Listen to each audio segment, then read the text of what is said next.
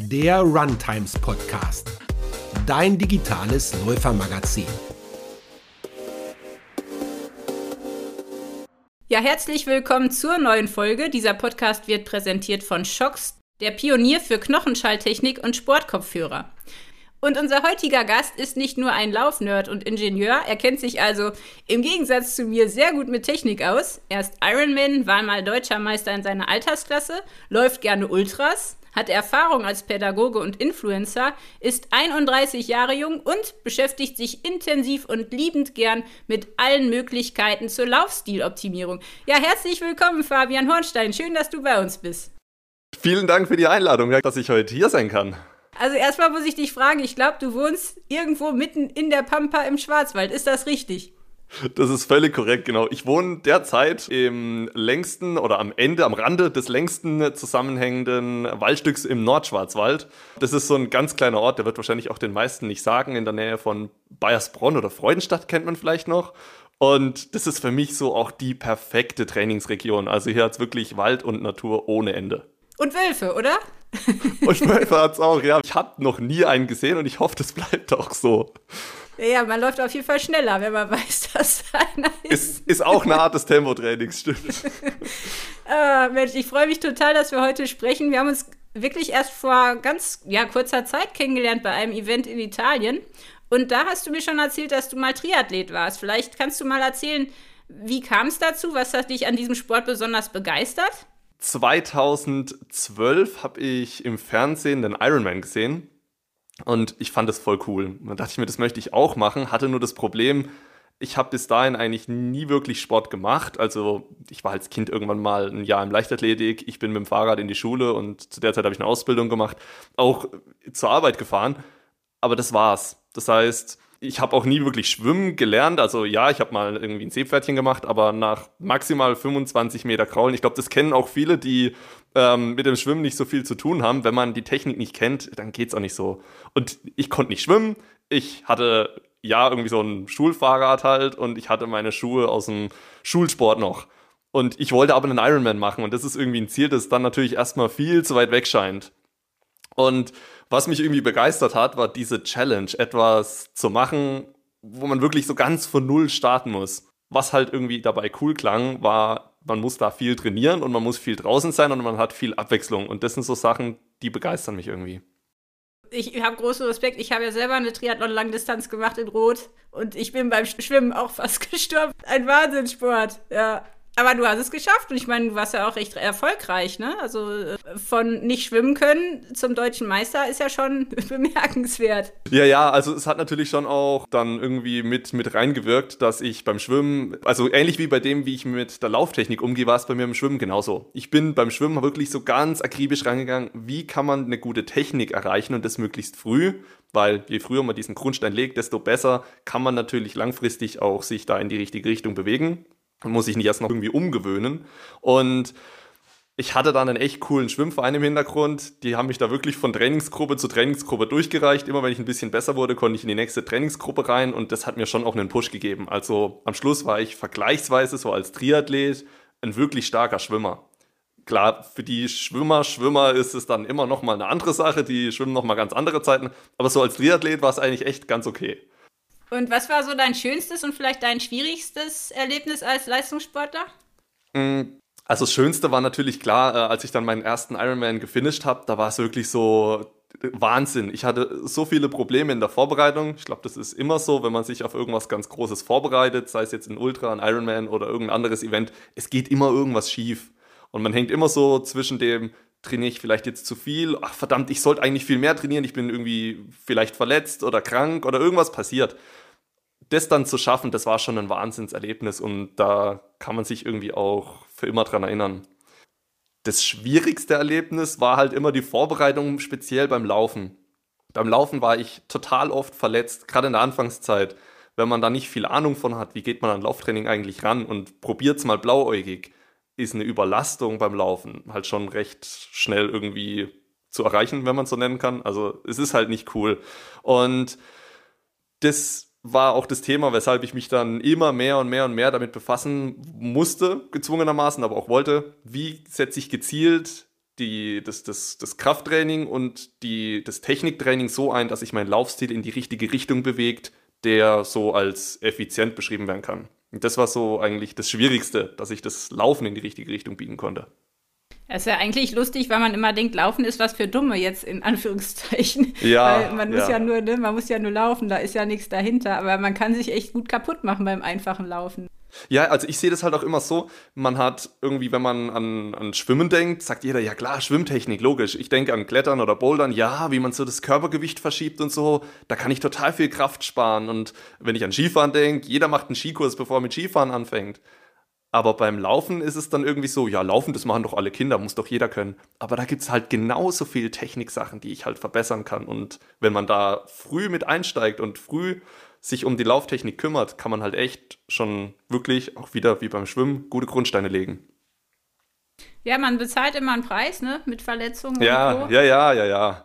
Was mich interessieren würde, ist bei den meisten Sportlern, zumindest wenn man so Biografien liest, ich liebe Biografien, dann ist mhm. meistens doch irgendwo ein Mensch im Hintergrund, der einen geprägt hat. Also ein Trainer oder ein Lehrer in der Schule oder der Großvater oder äh, der Nachbar, der einen mit dem Hund jeden Tag zum Schulbus jagt oder was weiß ich. Gab es bei dir auch irgendein Vorbild oder ein Mensch, der dich sehr geprägt hat? Mm, doch schon. Also ist jetzt witzig, wenn er, wenn er das auch hört, äh, wie sich das alles entwickelt hat, aus meiner Sicht. Als ich mit dem Schwimmen begonnen habe, war im Schwimmverein jemand, der hatte eine Hose an, da war dieses Ironman-Logo drauf. Und das war für mich natürlich ganz am Anfang erstmal ein kompletter Übermensch, weil ich so dachte, boah, der hat das schon gemacht. Und ich habe mit ihm drüber geredet und der hat echt schon einige auch gemacht gehabt und sehr viel Erfahrung. Der war anfangs Trainingskollege dann war er auch so ein bisschen Mentor, also hat mir immer wieder so irgendwelche Tipps zugesteckt und irgendwann später habe ich ihn schon auch so als Coach bezeichnet eigentlich. Der hat mir so viele Tipps gegeben und den wichtigsten Tipp, den ich auch eigentlich so an die Hörer weitergeben würde, ist, er hat mir gesagt, die ganzen Daten, die wir sammeln, sei es Herzfrequenz, Leistung, Geschwindigkeiten und sowas, die sind mega wichtig. Aber gerade im Grundlagen-Ausdauerbereich, versuch doch mal hinzugehen und mehr nach Gefühl zu trainieren und danach auf die Daten zu schauen. Das heißt, ich habe dann meinen mein Fahrradcomputer abgeklebt, dass ich die Sachen nicht sehen konnte, dass es halt, also ich es anzeigen konnte, wenn es wichtig war, aber ansonsten hatte ich nicht mal die Chance, es zu sehen, selbst wenn ich das sehen wollen würde. Und konnte dann nicht sehen, was ist meine Leistung, was ist meine Herzfrequenz. Und danach musste ich sagen, wie hat sich's für mich angefühlt? Würde ich jetzt sagen, es ist eher im oberen Grundlagenausdauerbereich, im, im oberen und im unteren gewesen. Dieses Gefühl, hat er gesagt, ist das Wichtigste, wenn du startest, damit du dich richtig einschätzen kannst, wenn es dann irgendwo in Richtung Wettkampf, in Richtung wirklich Maximalleistung geht, weil dann kannst du es dir gut einteilen. Und das fand ich einen mega coolen Trick. Wirklich Körpergefühl, Körpergefühl, Körpergefühl. Du hast ja dann irgendwann gemerkt, dass es dann vielleicht doch nicht das Profi-Dasein ist, was für dich bestimmt ist in irgendeiner Form. ähm, ja. Aber äh, vielleicht kannst du noch erzählen, wie, wie war das für dich? War das wirklich nur, ich will mal einen Ironman machen oder hast du schon auch davon geträumt, irgendwo ganz oben mitzumischen? Und vielleicht kannst du noch sagen, was hast du so mitgenommen? Bist du ernährungstechnisch dadurch ganz anders drauf heute? Ähm, welche technischen Geräte benutzt du immer und würdest sie auch nicht hergeben wollen? Was ist der größte Unsinn, den du vielleicht mal ausprobiert hast als auch Technik-Nerd, sag ich mal? Also vielleicht kannst du es so ein bisschen beschreiben. Was ist so heute dein Leben? Wie trainierst du? Wie isst du? Und was macht so dein Leben aus? Mhm. Also prinzipiell hatte ich schon eigentlich immer einfach mega Spaß am Sport. So die Wettkämpfe, ja, das Ziel Ironman war natürlich da, aber unterm Strich waren Wettkämpfe so ein bisschen das i-Tüpfelchen. Ich war gern draußen, ich habe mich gern bewegt, ich hatte gern Abwechslung.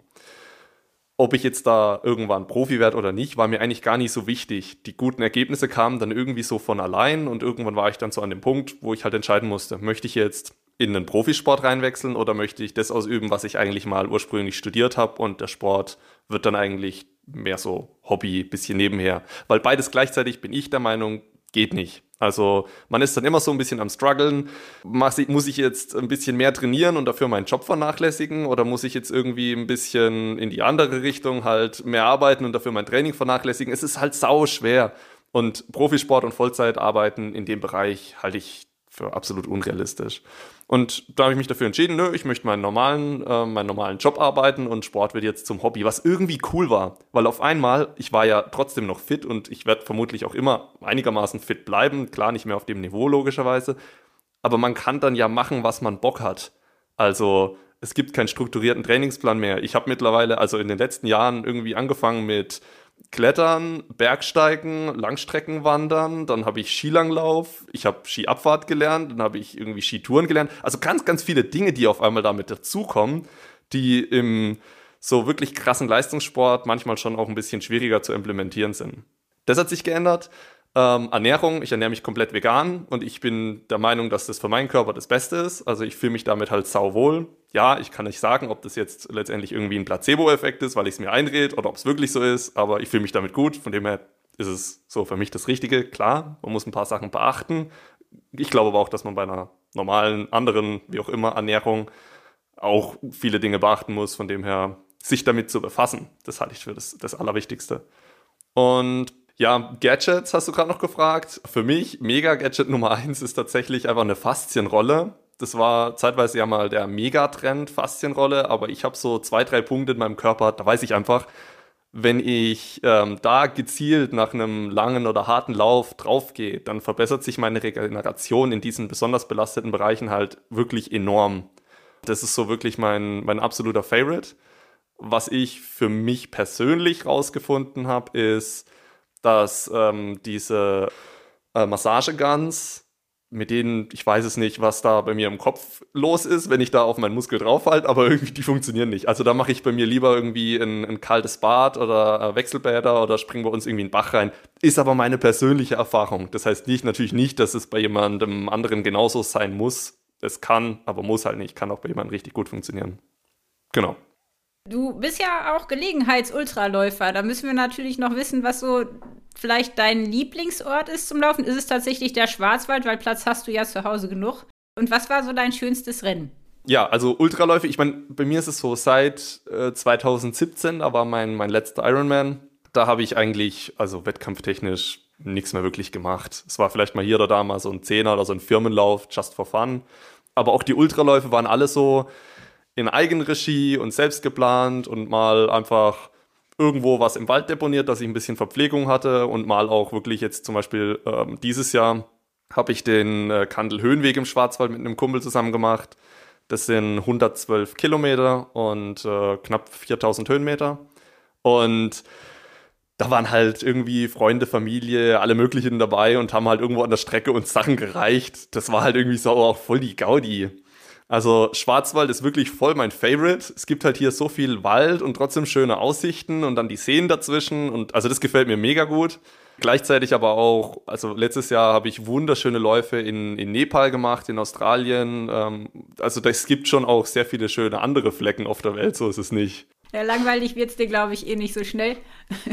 Ja, das, das stimmt. Also mir, mir fallen auch immer irgendwie neue Projekte ein und ich glaube, ich habe auch mehr Ideen als Zeit. Also ich glaube, das ist so persönlich mein, mein Thema immer, wo ich ein bisschen am struggeln bin. Was äh, möchte ich als nächstes am allerliebsten und nicht, was möchte ich überhaupt machen? Ich glaube, mein Problem ist generell eher, dass ich wirklich was anfangen würde und es liegen lassen würde, wie zum Beispiel ein Buch. Ich lese ein Buch eher so die ersten paar Seiten und dann lasse ich es liegen, als äh, dass ich dann irgendwie mich nicht entscheiden kann, was es denn werden könnte und dann ähm, am Schluss gar nichts mache. Ja, ist echt lustig. Also du bist, du bist in Sachen Technik total zu Hause. Ich würde lieber 20 Bücher lesen. ja. ähm, von daher finde ich die, dieses Thema auch total spannend, weil wir ja heute über äh, Musik oder auch Unterhaltung beim, beim Sport oder beim Laufen reden möchten. Ja. Und ähm, ich schätze mal, weil du ja technikaffin bist, dass du relativ oft mit Musik trainierst, aber vielleicht kannst du mal sagen, Wann trainierst du und warum und wie mit Musik? Also ich trainiere so gut wie immer eigentlich mit Musik. Bei so ganz, ganz langen Sachen ist dann, wird die Musik bei mir auch manchmal durch einen Podcast ausgetauscht, einfach weil es ein bisschen abwechslungsreicher dann macht. Und ich gehe da wirklich so ganz gezielt drauf ein, ähm, wie Musik meine Stimmung steuern kann. Also ich weiß halt, dass zum Beispiel ich mich super pushen kann durch bestimmte Art von Musik. Ähm, ich habe da ein paar Playlists mal gemacht bei mir auf meinem Instagram-Account. Da sieht man die hochenergetischen Songs, würde ich sie mal nennen, sind natürlich klar ein bisschen pushend für, für schnelle Sachen. Ich habe halt auch so für mich ganz speziell rausgefunden, was pusht mich besonders. Und da differenziere ich. Also wenn ich jetzt mich aufwärme, dann höre ich mindestens die Hälfte des Warm-ups ruhigere Musik, damit ich nicht anfange, irgendwie viel zu hektisch mich aufzuwärmen. Und dann, wenn ich aber merke, jetzt wird langsam mit meinem Körper warm, switche ich auf die energetische Playlist, um mich so ein bisschen zu triggern und schon darauf vorzubereiten. Hey, es wird gleich schmerzhaft. Jetzt geht's gleich an die Grenzen. Jetzt kommt gleich was, wo du wirklich pushen musst. So, und dann bereite ich mich das so mental drauf vor und das finde ich dann eine richtig gute Unterstützung. Kannst du mal ein Lied sagen, was du zur zum Warm-up hören würdest und eins, was du vielleicht beim Intervalltraining hören würdest? Oh wow, äh, da müsste ich tatsächlich jetzt kurz auf Spotify gehen und die Titel raussuchen. Ich kann dir die Namen der Playlists sagen. Äh, ich habe eine Playlist, die heißt äh, Hit It Hard. Die ist ja, wirklich so. Ja schon mal. genau, die ist wirklich so. So gib ihm. Ähm, der ist äh, so Apache, spricht man glaube ich aus. Und der macht so ein bisschen so eine Mischung aus irgendwie epischer Orchestermusik mit so ein bisschen Elektro-Tunes. Und das vermischt er aber so, dass es mich persönlich halt irgendwie pusht. Finde ich cool. Und für gemütliche, ähm, gemütlichere Läufe habe ich auch so eine Run-Happy-Playlist. Da geht es einfach nur um gute Laune, Good Vibes. Einfach so ein bisschen genießen, wie cool es ist, dieses Privileg zu haben, einfach laufen zu können. Also ich laufe tatsächlich auch öfter mal mit Musik. Am meisten musste ich gerade dran denken, dass ich bei den Ultra-Vorbereitungsläufen, also wenn man dann wirklich mal so fünf, sechs Stunden alleine irgendwo durch die Welt läuft, höre ich mhm. tatsächlich mhm. Hörbücher, also Krieg und Frieden und so Sachen. was wahrscheinlich für viele jetzt nicht so motivierend wäre. Aber wenn es jetzt um Schnelligkeit und auch um Motivation geht, ist es ja wirklich so, dass es extrem viel pusht. Ne? Also wenn man die richtige mm. Musik hört, ist man ja wirklich schneller. Aber vielleicht kannst du mal sagen, was, was ist so für dich der größte Vorteil? Also gerade in Hinsicht auf Motivation und Leistung.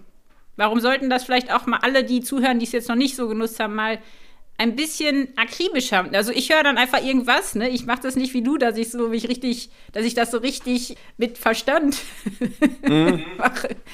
Ja, also es, es gibt ja auch echt einige ähm, Coaches, die sagen, hey, ähm, Mentaltraining ist was super, super Wichtiges. Und ich persönlich habe für mich rausgefunden, dass auch so ein Trigger ist, um mein Mentaltraining zu vereinfachen, indem ich mich halt mit Musik in gewisse Stimmungen reinbringe. Das heißt, wenn ich halt mit Mentaltraining so in meinem Warm-up mir sage, hey, jetzt wird's hart, kann ich halt mit Musik gezielt in diese Richtung gehen. Und das gleiche funktioniert auch mit anderen Variablen, an die ich so ein bisschen drehen kann. Also zum Beispiel Rhythmus. Ich kann über, klar, ein Metronom, das habe ich auch schon ausprobiert, finde ich auch als mal ganz interessant, indem ich mir da wirklich einen Takt vorgebe für eine ähm, Schrittfrequenz, die ich gern laufen möchte. Also wenn ich weiß, durch Datenanalyse, ich laufe meine schnellen Tempos für gewöhnlich mit weiß ich nicht, 190 Schritten pro Minute oder so und ich mache ein Metronom rein mit 190, dann kann es sein, dass ich dadurch mein Tempo auch besser halten kann und am Schluss nicht abfall. Oder ich nehme natürlich Playlists. Ich habe auch mal eine Playlist gemacht mit zum Beispiel Liedern, die ich explizit alle zusammengesucht habe mit 175 Beats pro Minute oder 180 Beats pro Minute, dass man da einfach so ein bisschen auch einen guten Rhythmus findet und nicht während dem Training versehentlich die Form, also zum Beispiel über die Schrittfrequenz nachlässt. Also, wenn man sich anguckt, ist ja auch öfter mal Trainingsanalyse. Irgendwann geht die Form ein bisschen in den Keller, da merkt man, dass die Ermüdung einsetzt und das sieht man in den Daten auch immer ganz schön. Zum Beispiel an der Schrittfrequenz, die geht dann halt irgendwo nach unten. Was ich auch noch einen ganz coolen Tipp finde, ist, oder eigentlich noch zwei Sachen, die mir gerade einfallen. Ähm, zum einen, wenn man so ein bisschen High-Intensity-Training macht, also so auch in Richtung Tabata-Style oder sowas. Es gibt auf Spotify sau viele ähm, Tracks, die im Tabata-Rhythmus funktionieren. Das heißt, das sind die Lieder auch extra so komponiert, dass halt man immer dieses, äh, was sind, ich glaube, 20 Sekunden High und 10 Sekunden Low, dass man dann immer genau in diesem Bereich energetische Musik hat. Dann hat man auch so eine Person, die dann kurz runterzählt. 3, 2, 1, Break. Und dann geht es halt in lockerere Musik. Und das kann man für sowohl kleine Sprints beim Laufen, als auch irgendwie für so ein Core-Workout oder sowas voll gut hinnehmen. Das finde ich cool. Und die ähm, Ablenkung, wenn man mal was so ganz Neues hört, ich finde diese Playlist so ein Release-Radar, wo ich da jeden Freitag 30 ganz neue Lieder bekomme, ähm, finde ich mega praktisch. Oder einfach mal irgendwelche Songradios reinmachen. Da bekomme ich halt so ganz neue Musik. Und jetzt geht es auch ein bisschen in Richtung Kopfhörer. Dann finde ich es praktisch, wenn man an den Kopfhörern halt auch das nächste Lied gleich skippen kann, ohne dass man das Handy rausholen muss. Also das finde ich bringt auch so ein bisschen Abwechslung gerade bei ruhigen Läufen rein. Ich, ich habe immer ein bisschen ein Problem mit Musik, weil ich denke, das ist ja eine Verfälschung. Also im Training, also mein Mann zum Beispiel ist auch seine Marathons immer mit Musik gelaufen. Und ich finde, das ist schummeln. Also ich finde, das ist nicht in Ordnung. Zum Beispiel beim Marathon will ich ja auch alles hören und erleben und es lenkt ja echt gut ab. Ich erinnere mich aber auch wirklich an die Bands an der Strecke. Also Berlin-Marathon weiß ich noch ganz genau, wie mich das gepusht hat, wenn dann echt Live-Musik auch war. Ne? Vielleicht kannst du da noch was zu sagen. Also wir wollen ja jetzt klar die Vorteile auf jeden Fall hervorheben, aber vielleicht gibt es ja auch gerade, wir sprachen schon mal darüber, wenn man jetzt doch mal einem Wolf oder einem Wildschwein begegnet, ist es ja gut, wenn man das mitkriegt. Äh, oder auch, dass man im Straßenverkehr oft das Gefühl hat, die Leute kriegen nichts mit, wenn sie Musik hören. Also es, es hat ja teilweise auch wirklich Nachteile, ne? Ja, ja, doch, auf jeden Fall. Gibt es denn auch Momente, wo du dann absolut gar keinen Bock mehr auf Musik hast und denkst, das war die völlig falsche Idee? Ich weiß es meistens schon vorher, von dem gibt es dann dieses falsche Idee nicht. Aber also bei mir ist es wirklich so, wenn ich was total Anstrengendes habe, vor allem auch hochintensiv, dann also bin ich irgendwie kognitiv überladen, wenn ich da noch Musik mit dabei habe, dann brauche ich auch die Möglichkeit, schnell Musik auszumachen. Also heute früh zum Beispiel hatte ich im Training äh, 8x1000 Tempo und so die ersten vier, fünf, da pusht mich dann die Musik, das geht richtig gut. Und dann aber die letzten, wo es dann irgendwie schon auch ein bisschen zäh wird, da muss ich die Musik ausmachen und weil sonst ist es zu viel bei mir los. Da muss ich dann in meinen Körper reinhören und sagen, okay, Jetzt hast du vorhin einen guten Rhythmus, behalt den Rhythmus bei, behalt ihn, behalt ihn, behalt ihn. Das heißt, da ist es bei mir eher dann so, dass ich sagen würde, da ist Musik dann zu viel für mich. Ähm, bei diesen wenigen Prozent, wo es halt, also auch im Wettkampf. Ich könnte jetzt keinen Wettkampf mit Musik rennen. Ich will meine Schritte hören, ich will meine Leute drum, ich will die Leute drum rumhören, ich will die Strecke wahrnehmen. Aber auch da ist es halt echt so voll individuell und wirklich so Geschmackssache. Auch Nachteil ähm, ist, wenn man halt gerade bei so In-Ear und Noise Cancelling und sowas oder die Over-Ears und sowas, halt die Umgebung nicht mehr richtig wahrnehmen kann. Also ich bin auch ab und zu mal irgendwie beim Fahrradfahren oder so, dass ich da auch Musik dabei habe. Und wenn ich da beispielsweise mit dem Mountainbike im Wald unterwegs bin, dann möchte ich schon auch hören, sind da irgendwelche Waldarbeiter in der Nähe äh, und da nicht versehentlich in irgendwas reinfahren. Äh, Gleiches gilt beim Laufen. Äh, Gerade wenn ich irgendwie auf Reisen und an meiner größeren Stadt bin, gut, hier im Wald ist es ein bisschen entspannter, aber in einer größeren Stadt, da möchte ich ja nicht irgendwie, dass alles um mich herum abgeschirmt ist. Also ich möchte alles wahrnehmen und auch gleichzeitig, also ich weiß nicht, ob du das auch kennst, wenn du in ihr hast ähm, und machst Sport und du hörst so deinen eigenen Puls. Das kann ich auch gar nicht haben. Also ich will da wirklich äh, freie Ohren sind da für mich schon wichtig. Wie geht's dir denn mit so mit so ganz langen Läufen? Du sagst schon Podcast, also hast du dann auch so äh, Playlists für so extreme äh, Einheiten oder, oder ist es dann so, dass du doch lieber ohne was auf den Ohren unterwegs bist? Bei hochintensiv, wie gesagt, lieber nix. Bei wirklich so ganz langen Läufen, da finde ich es gut. Also ich finde es natürlich cool, wenn man auch das irgendwie zu zweit mit einem Kumpel oder so machen kann und da einfach mal fünf Stunden sich alles rauslabern kann, was einem so einfällt. Geht aber halt nicht immer, ist halt so. Und was ich dann mache, ist auch, ich erstelle mir Playlists, in die ich die ganzen Podcast-Folgen reinhau, die mir halt gerade gefallen. Also das mache ich dann irgendwie davor, da kommt dann ein bisschen was mit Wissen rein, dann kommen irgendwie mal Nachrichten zwischendurch, irgendwie was zum Laufen, also zum Beispiel Runtimes natürlich. Ja, natürlich. Äh, klar. Und also, also voll bunt gemischt halt. Und dann gehe ich wirklich auf Shuffle und wenn ich dann anfange zu laufen, weiß ich ja nicht, kommt jetzt mal wieder irgendwie zwei Minuten Wissen to go, kommt jetzt wieder irgendwie mal Nachrichten so eine Mischung und das finde ich eigentlich dann ganz cool. Also sowas mache ich tatsächlich schon auch. Lange Läufe und Podcasts, das funktioniert, funktioniert bei mir schon gut. Willst du noch irgendwas dazu sagen, was man für Fehler machen kann? Also du hast ja schon einiges erwähnt, ne? aber bei der Musikauswahl, ich meine, ist ja logisch, dass man was raussucht, was nicht wirklich passt. Aber ich finde es gar nicht so einfach, das wirklich einzuschätzen, was mir dann wirklich gefällt. Weil es gibt ja viele Lieder, die gefallen mir und beim Laufen merke ich, das taugt überhaupt nicht. Und ich kann dir noch nicht mal sagen, warum. Ja, also ich ich glaube, da ist es auch voll viel einfach ausprobieren. Jeder muss es für sich selber rausfinden, nicht nur was für Musik mag ich, weil das wissen ja die meisten, aber was für Musik mag ich beim Laufen und bei welcher Art von Lauf, um mich da halt ein bisschen zu beeinflussen. Ja, ich kann es wirklich nur empfehlen. Ausprobieren und dann so ein bisschen auch überlegen und so ein bisschen danach so eine Mini-Retrospektive machen. Hat es jetzt wirklich das gebracht, was ich wollte, oder war es eigentlich so daneben? Und dann kann man sich immer verbessern. Jetzt ist natürlich die Frage, es gibt ja unheimlich viele Kopfhörer. Also ich weiß ja. nicht, wie viele Marken ich in meinem Leben schon ausprobiert habe. Vor allem, weil man dann auch nie genau weiß, das ist wie bei Schwimmbrillen, finde ich. Also man weiß ja. erst beim Sport, ob das was taugt oder nicht. Worauf sollte man achten? Also bei der Auswahl, beim Kauf, was, was ist so deine Erfahrung? Mm, also für mich gibt es da so ganz klare Kriterien, die für mich einfach wichtig sind, wo ich sagen kann, das funktioniert. Das ist zum einen Bedienung. Ich brauche eine direkte Bedienung, die ich ähm, bei mir an den Ohren vornehmen kann und vor allem, egal ob meine Hände jetzt im Sommer total vollgeschwitzt sind oder im Winter mit Handschuhen verpackt sind, das muss einfach funktionieren. Und da brauche ich immer was, was mir mindestens sagt oder was mir mindestens die Möglichkeit gibt, Pause und Play, dass ich irgendwie auch mal kurz auf Pause machen kann, wenn ich jetzt gerade irgendwie jemanden triff oder an irgendwie einer Kreuzung stehe, wo ich besonders was hören muss.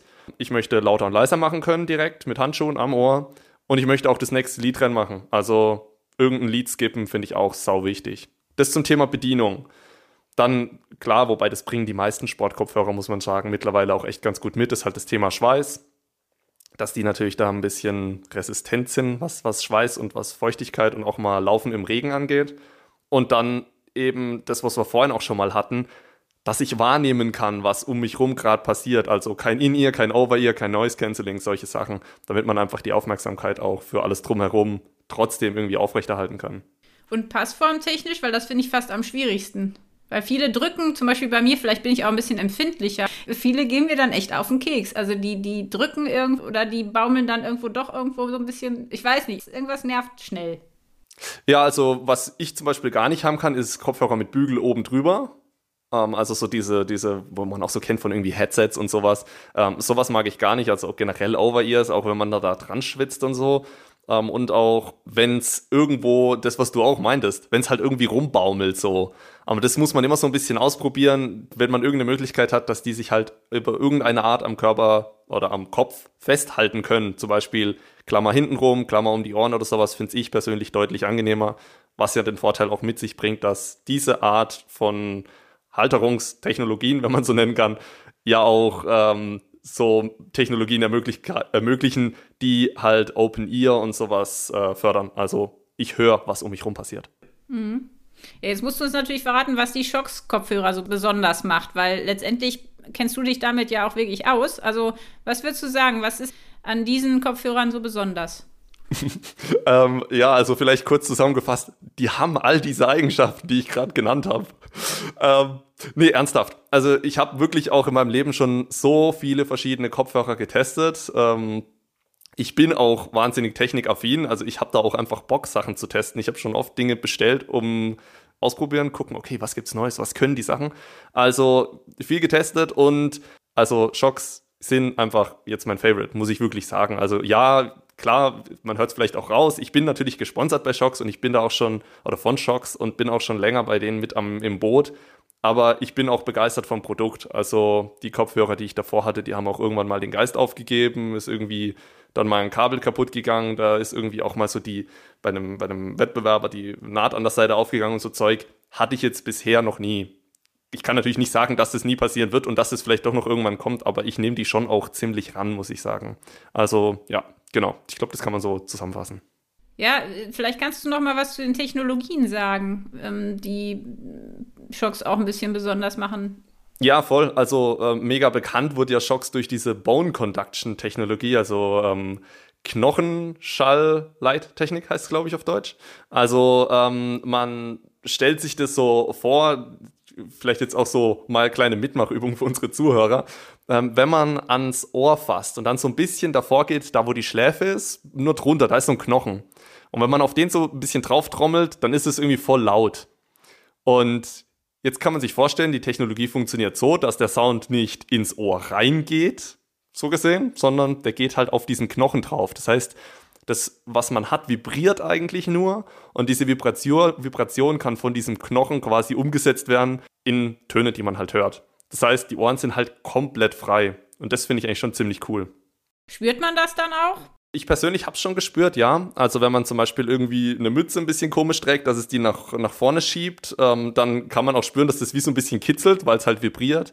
Aber mhm. die gibt es auch in verschiedenen Größen. Also es gibt halt die Größe Mini und es gibt die Größe Normal. Das heißt, der Bügel, der hinten drum geht und wie eine Feder diesen, ähm, diesen kleinen Vibrationskörper auf den Knochen drauf drückt, den gibt es in verschiedenen Größen, damit der halt unterschiedlich stark draufgedrückt werden kann und dieses Kitzeln natürlich, das soll ja nicht entstehen. Man will ja den Sound haben. Also alles, was ja. kitzelt, ist ja auch verlorener Ton. Und den kauft man sich einfach in der richtigen Größe und dann ist das eigentlich kein Problem. Also die Bone Conduction Technologie haben wir jetzt verstanden. Was ist mit der Direct Pitch Technologie? Ja, Direct Pitch Technologie, äh, neue Sache. Also man muss vielleicht auch dazu sagen, Shocks ähm, sind da ziemlich viel am Forschen. Also die haben, ich weiß es gar nicht, wie viel genau, äh, wirklich wahnsinnig viele Patente und versuchen da auch immer noch mal was noch irgendwo draufzusetzen, wo man sich so, so denkt, ist vielleicht schon ganz gut ausgereift. Direct Pitch Technologie ähm, kann man sich vorstellen das, also die, die neuesten äh, Kopfhörer, die jetzt rauskamen, sind die Open Fit. Das sind äh, zwei einzelne Kopfhörer, das heißt, die haben keinen Bügel hinten um den Kopf, sondern die klammern sich ums Ohr. Und die Direct Pitch Technologie funktioniert so, dass die Schallwellen quasi direkt in das, also in den, in den Gehörgang reingesendet werden. Also die ähm, sitzen quasi, man kann sich es ein bisschen schwer vorstellen. Ich kann es auf jeden Fall mal empfehlen, einfach kurz zu googeln. Dann sieht man, wie es aussieht. Äh, einfach Shocks Open Fit oder bei Shocks auf der Webseite findet man es auch. Ähm, quasi die Schallwellen gehen so in das Ohr rein, dass sie direkt in den, in den Gehörgang gehen, aber weder ähm, Over-Ear noch ähm, noch in ihr sind. Das heißt, man hat den bestmöglichsten Sound im Ohr, während aber gleichzeitig Töne von außen, also zum Beispiel Straßenlärm oder andere Leute, mit denen man sich unterhält nebenbei, trotzdem noch mit rein kann ins Ohr. Also es ist quasi so eine Mischung aus, ich habe den besten Sound auf dem direktesten Wege, aber noch Luft außenrum, dass trotzdem man noch was hören kann. Du sagtest gerade schon, Shocks ist sehr aktiv im Forschen. Vielleicht kannst du uns da noch so ein paar Sachen sagen für alle, die jetzt Schocks. Man, man hat natürlich immer mal was davon gehört. Ne? Ich meine, sie ja, sind ja. umsonst auch Marktführer, glaube ich. Auf jeden Fall sind sie sehr bekannt, aber vielleicht kannst du uns noch so ein paar Infos geben. Was muss man wissen über Schocks? Was muss man wissen? Das Unternehmen gibt es mittlerweile schon äh, seit ein bisschen über 20 Jahren. Und die, also früher hießen die ja mal Aftershocks, also wie quasi diese, äh, ich glaube, Aftershocks heißen doch die Wellen bei einem, bei einem Erdbeben, diese Nachbeben heißen, glaube ich, Aftershocks es geht halt irgendwie um Wellen, die irgendwie übertragen werden und irgendwie vibrieren Wellen, logischerweise. Und ähm, die haben wirklich auch damit angefangen zu sagen, ja, wir melden ein Patent an, wir haben eine coole Idee für diese Bone Conduction Technologie. Und das ist eigentlich auch das, wo am Anfang halt ähm, mal ein Modell da war, dann kam auf einmal noch was dazu zum, zum Schwimmen. Also es gibt die auch in komplett wasserdicht, da habe ich dann kein Bluetooth sondern kann halt Musik über MP3-Files draufladen, kann damit schwimmen. Es gibt die Variante für Business, das heißt, da habe ich dann halt Gerade für die Leute, die sagen, oh, mir tun irgendwann echt die Ohrmuscheln weh, äh, weil man da den ganzen Tag ein Headset drauf hat, gibt's die Möglichkeit im Businessbereich Bone Conduction mit einem Mikrofon vorne dran. Es gibt die Möglichkeit fürs Laufen. Also die haben sich weiterentwickelt und immer noch mehr und mehr Produkte dazu gepackt, die halt für die verschiedenen Einsatzgebiete passend sind. Das heißt, es gibt eigentlich für jeden Sport irgendwie einen Kopfhörer. Also, oder gibt es einen, den man jetzt wirklich fürs Laufen, fürs Schwimmen, fürs Radfahren, fürs, was weiß ich, Trampolinspringen nutzen kann? So eine eierlegende ja. Wollmilchsau, die wir immer alle haben wollen. Ja, so ist ein bisschen schwierig, weil klar, ich habe halt äh, bestes Beispiel, Schwimmen, kein Bluetooth und muss die Files so drauf machen. Klar, im, wenn ich irgendwie im Schwimmbad bin, habe ich meistens mein Handy nicht am Mann ähm, oder an der Frau. Und ähm, dementsprechend, es gibt schon so ein bisschen, also es ist schon auch sinnvoll zu sagen, ich unterscheide hier, brauche ich jetzt ein besonders gutes Mikrofon, brauche ich hier irgendwie besonders guten Sound für draußen beim Sport oder im Gym. Ähm, also die unterscheiden sich da schon und ich finde, es macht auch voll Sinn. Die meisten werden aber wahrscheinlich nicht alle Sportarten ausüben, die es so auf der Welt gibt. Von dem her kann man sich schon auch ein Modell raussuchen, das halt das, was man am meisten macht, perfekt abdeckt und sich dann auch so ein bisschen auf die anderen Bereiche übertragen lässt und ich es da trotzdem noch mitverwenden kann. Also ich muss jetzt nicht gleich fünf verschiedene Kopfhörer kaufen, damit würde ich jetzt nicht starten. Nee, da hätte ich jetzt auch keine Lust zu. Ja. Aber gerade beim Schwimmen habe ich schon öfter darüber nachgedacht. Das ist ja echt, weil das finde ich fast, das finde ich so schrecklich langweilig, wenn man seine Bahn zieht und dann Ach, da, da brauche ich auch Ablenkung. Von daher habe ich echt schon oft überlegt, aber mich bisher noch nicht getraut. Weil ich immer denke, im Wasser, das, das kann doch nicht lange halten. Wie lange halten denn solche Kopfhörer? Also, was muss man beachten, damit die lange halten? Also, gerade bei der Pflege. Ist eine gute Frage. Also, die Open Run, die halten 10 Stunden, wenn ich es richtig im Kopf habe. Und die Open Fit, die kommen ja mit so einem Ladecase. Ich glaube, mit Ladecase sind es irgendwie, ähm, also irgendwie 25 bis 30 Stunden oder sowas. Also ziemlich lang. Also wenn man um, so einen ähm. schönen langen Tagestour macht, kann man doch zumindest zehn Stunden weiß man, man ist beschäftigt. Ja, also ja, ich glaube für, für, für einen Normalsportler, der jetzt nicht jeden Tag irgendwie zwölf Stunden rennt, ist es ja auch mal echt gar kein Stress. Ich persönlich mache es auch immer so, finde ich eigentlich am besten, ähm, weil man hat ja immer diese, dieses Problem, wenn ich loslaufen will und meine Kopfhörer sind leer, das ist ja das Blödste, was es gibt. Und ich mache es wirklich immer so, wenn ich loslaufe und ich höre Battery Level Medium, sagt er immer noch kurz voran, dann weiß ich, okay, wenn ich jetzt wieder heimkomme, dann lade ich sie einfach und dann sind die immer voll. Also einfach, wenn man heimkommt, gleich wieder laden. Dann, also ich hatte noch nie, dass die mir leer gegangen sind. Ich weiß auch nicht. Also, ja, das ist schon ganz cool. Äh, Schwimmen fand ich auch ganz, ein ganz interessantes Thema, was du gerade angesprochen hast. Ich finde, bei so langen, ruhigen, langen Schwimmeinheiten, ähm, äh, Grundlagenausdauereinheiten, so wollte ich, ähm, bei denen ist es cool, ähm, mit Musik zu schwimmen. Trotzdem finde ich aber auch einen mega geilen Hack beim Schwimmen, sich immer einen guten Plan zu machen, der sehr abwechslungsreich ist. Also bei mir ist es wirklich sehr oft, dass die Schwimmtrainings, die ich mache, sind ganz selten länger als äh, 100 Meter die gleiche Lage. Das heißt, es wechselt die ganze Zeit durch, außer es wird jetzt natürlich super wettkampfspezifisch, dann ist es nochmal ein bisschen anders. Aber damit kann man auch eine mega gute Abwechslung erreichen mit besonderen Technikeinheiten, Atemübungen und so weiter, dass es da auch voll abwechslungsreich wird. Also, dass ich natürlich alle Schwimmlagen gut beherrsche, kurze, abwechslungsreiche Strecken schwimmen. Mega gut. Ja, da müsste ich erstmal mit Rückenschwimmen wieder anfangen. äh, ja, nee, aber es stimmt. Es ist, es ist ähm, ne, ein guter Tipp und ich glaube, gerade jetzt im Winter sollten wir ja auch wirklich mehr schwimmen und nicht so viel laufen. Voll. Äh, von daher wäre das ja jetzt vielleicht mal dran für den einen oder anderen. Ja, also nicht, nicht so viel laufen, weiß ich nicht, aber zusätzlich schwimmen ist immer gut. Ja, ich habe tatsächlich äh, mit, mit einigen ähm, Profis jetzt gesprochen, die ja. sagen, sie wandern im, im Winter nur. Die laufen gar nicht. Also gerade wenn es richtig mhm. kalt wird. Ähm, ja. Ich habe ja. mein Leben lang immer im Winter genauso viel gelaufen wie im, im Sommer. Und mittlerweile glaube ich echt, ist es schon gut, gerade wenn man eh ein bisschen zur Laufsucht tendiert dass man da bewusst ne, ein bisschen Schwerpunkt anders setzt. Ich meine, ich schwimme halt nicht so gern, von daher ist das echt eine Überwindung, aber da wäre es ja vielleicht auch ganz gut, wenn man das mal ein bisschen abwechslungsreicher gestaltet. Dann freut man sich wahrscheinlich auch ein bisschen mehr. Drauf. Ja, klar, klar. Aber es ist auch ein guter, guter Punkt, den du erwähnst mit dem Wandern. Ähm, Time on the Feet, wirklich, also für alle, die äh, jetzt jemals überlegen, auf längere Distanzen zu wechseln ähm, oder vielleicht auch ein bisschen Probleme irgendwo mit so typischen Läufer wie wir ihn haben, Time on the Feet ist wirklich das, der, der, wirklich der Killer-Tipp. Also viel wandern, viel spazieren, irgendwie mit der Family raus, jede Möglichkeit nutzen, die man irgendwo hat, um rumzuspazieren. Das bringt so wahnsinnig viel. Also das war bei mir echt nochmal Game Changer. Aber man glaubt das immer nicht, ne? Also ich, ja. ich rede mir da den Mund fusselig.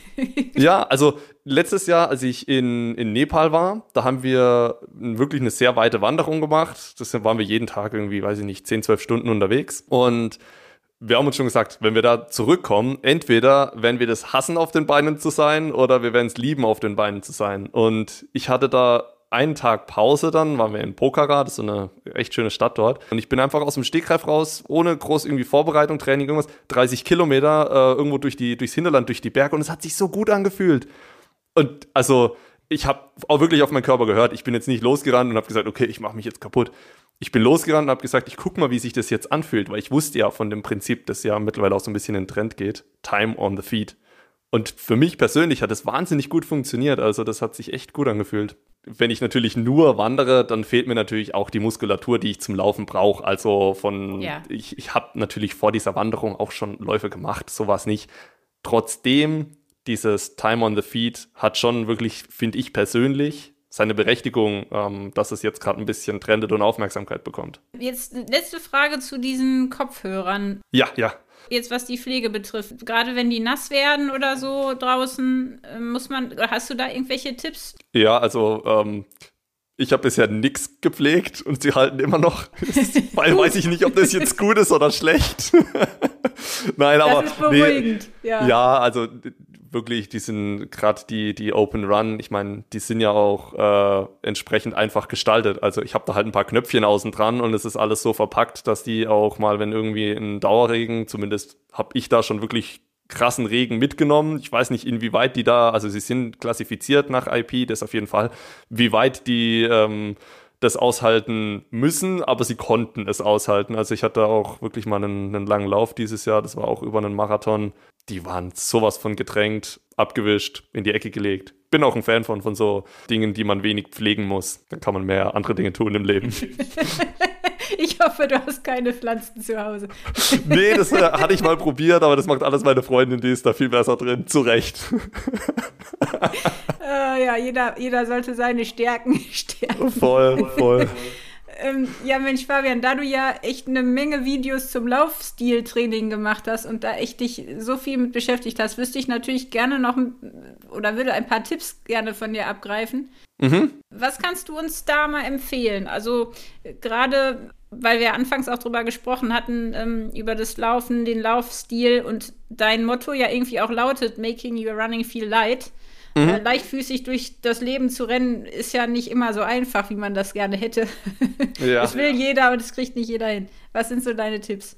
Also ich habe immer so ein Mantra für mich im Kopf, wenn ich laufe. Und das ist immer, es, ich, ich mache dann meine, meine Augen auch manchmal so ein bisschen zu und denke da nochmal auch kurz dran. Es sollte sich so anfühlen, als könnte ich das ewig machen.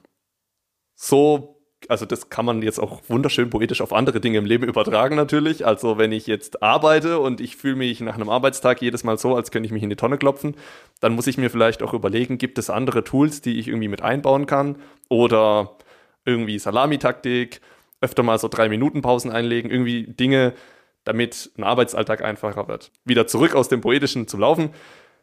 Ich kenne natürlich jetzt beim Laufen ganz gut, gerade was den Laufstil angeht, meine Stärken und Schwächen. Und ja, als Tipp, klar, dieses mit Balance-Training ist mega wichtig und dass man auch ähm, sich um Mobility kümmert und dass man Krafttraining macht und so. Ich glaube, das ist mittlerweile schon auch ganz gut bekannt.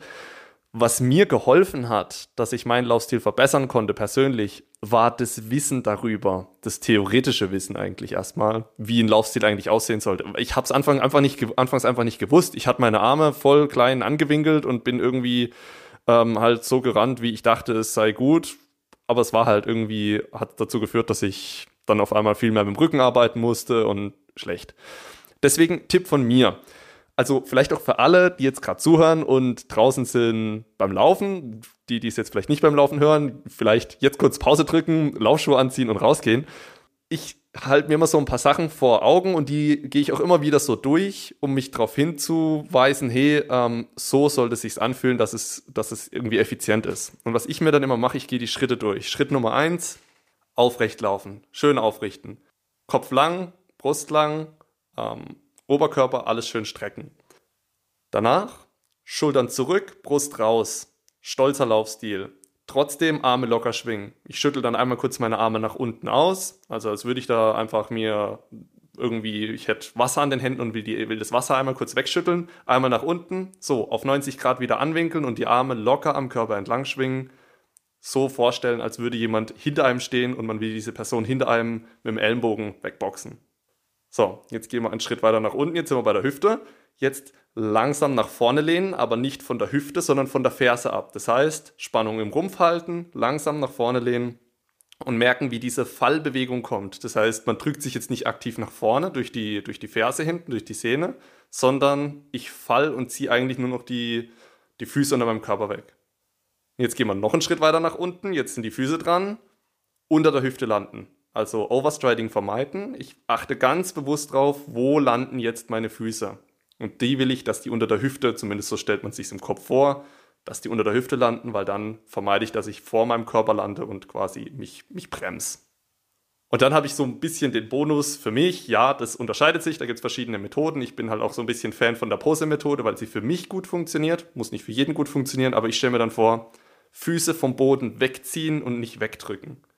Also wirklich durch dieses nach, von nach vorne lehnen habe ich eine Fallbewegung und jetzt Füße wegziehen. Und durch dieses Wegziehen komme ich quasi in eine kontinuierliche Bewegung. Und dann fühlt sich das für mich so rollend an. Und dieses Rollende ist für mich irgendwie, was es für mich auch leicht macht.